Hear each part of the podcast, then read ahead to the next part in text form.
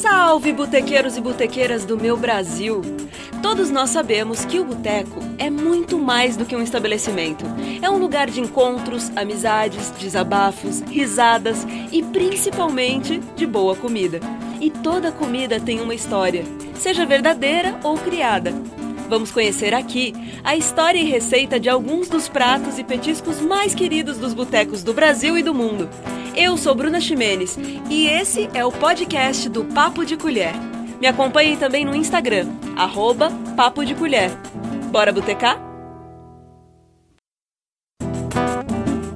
Se assunto é boteco, se é isso que você quer, se liga nesse assunto. Isso é papo de colher. Na botecagem de hoje, pastel, oriental ou ocidental? Acho que todo mundo conhece a estrela de hoje, mas não custa nada falar. O pastel é um alimento composto por uma massa à base de farinha, normalmente no formato retangular, que pode se rechear de praticamente tudo. Os meus recheios favoritos são os tradicionais carne ou queijo. Depois ele é frito por imersão em óleo bem quente. Ele é a sensação nas feiras livres paulistanas, quase sempre acompanhado de caldo de cana. Afinal, qual é a graça de ir à feira e não comer pastel, né?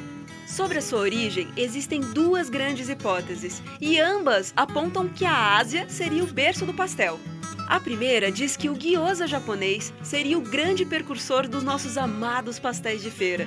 E na outra hipótese, o rolinho primavera, o harumaki chinês, seria o ancestral mais antigo. E agora? Eu fiquei confusa. O fato é que a discussão acaba sendo sempre quem veio antes, o gyoza ou o harumaki. De qualquer forma, a história diz que os imigrantes nipônicos que desembarcaram no Brasil durante a Segunda Guerra e que popularizaram o pastel. Eles montaram pastelarias e disfarçaram o estabelecimento como se fossem típicos chineses, para fugir do preconceito que sofriam pelo fato do Japão ter lutado pelo eixo durante a guerra. E eles aproveitaram e introduziram recheios bem brasileiros, como frango, carne moída e mussarela, para agradar o nosso paladar e simplificaram a massa folhada para uma camada só. Espertinhos, né?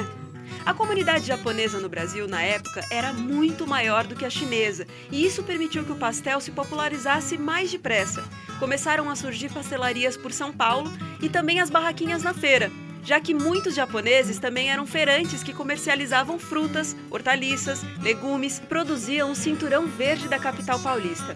De São Paulo, o pastel foi sendo conhecido no Rio de Janeiro, Belo Horizonte e, enfim, no país inteiro.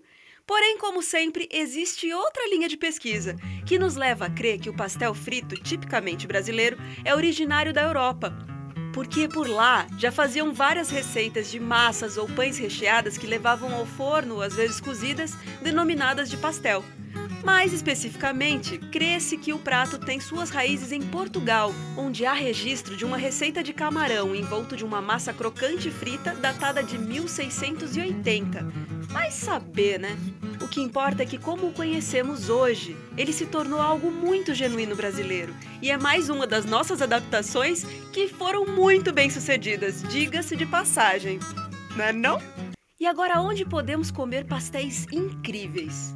Ó, se você jogar no Google, você vai ver que é unânime a preferência e admiração pelo pastel da Maria.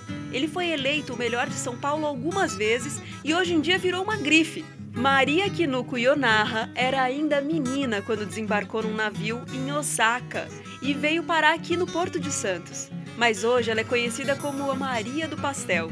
E o pastel da Maria, que começou num carrinho de mão, depois passou por uma barraca e conquistou a tradicional Feira Livre do Pacaembu. Depois abriu uma pastelaria em Pinheiros. E aí abriu várias outras lojas e já ganhou até fábrica. Mas mais de 30 anos de fritura, ela jura que ainda come um pastel por dia. Eita, que era tudo que eu queria! E você? Mas então agora vamos à receita desse pastel tão especial. E um dos segredos eu já vou adiantar. É bem difícil de conseguir. É um filtro de óleo importado do Japão. E ela também afirma que fritar a 180 graus faz toda a diferença. Sabendo disso, vamos para os ingredientes da massa. Duas xícaras de chá de farinha de trigo, uma colher e meia de sopa de óleo, um ovo, duas colheres e meia de sopa de cachaça. Olha ela aí! Um quarto de xícara de chá de água, uma colher de sal de água e farinha de trigo a gosto para polvilhar a bancada. Modo de preparo: despeje a farinha e o sal em um recipiente e misture. Em uma tigela, bata o ovo com um garfo e depois abra um buraco no centro da farinha e coloque o ovo batido, a água, o óleo e a cachaça. É, a cachaça não é para tomar não, pelo menos não ainda. Com um garfo, misture em movimentos do centro para fora depois que a farinha tiver absorvido os ingredientes, comece a misturar a massa com as mãos. É isso aí, tem que pôr a mão na massa para incorporar bem até que fique lisa e macia. Polvilhe a bancada com a farinha e coloque a massa. Com um rolo, abra a massa no formato de um retângulo. Depois, utilize um saquinho próprio para alimentos e cubra a massa aberta, enrolando, formando um rocambole, depois leve para a geladeira por 15 minutos. Depois disso, ela está pronta para rechear. E um dos recheios mais famosos é o pastel do Pacaembu. Então vamos ver como é que ele é? Houve um sim? Eu ouvi um sim?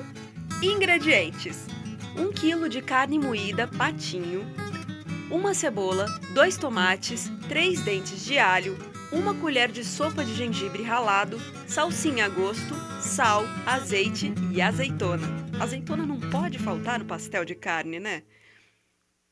Modo de preparo: Coloque duas colheres de óleo na panela e espere esquentar bem.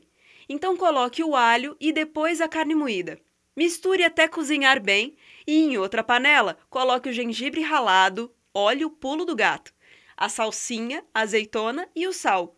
Junte com a carne refogada e acrescente mais um pouco de azeite. Top, né? Me deu até fome. Ai, faz aí, me conta. Gostou? Então segue aqui e indica para os coleguinhas botequeiros. Afinal, botequeiros que botecam unidos, bons botecadores sempre serão. Ah, e mandem fotos das suas botecagens, porque eu adoro passar vontade. Eu espero vocês nos próximos episódios e também no Instagram, arroba Papo de Colher. Eu agradeço muito a Lopes Calil, que acredita desde sempre aqui no Papo de Colher em qualquer plataforma. E aí, bora botecar? Até mais!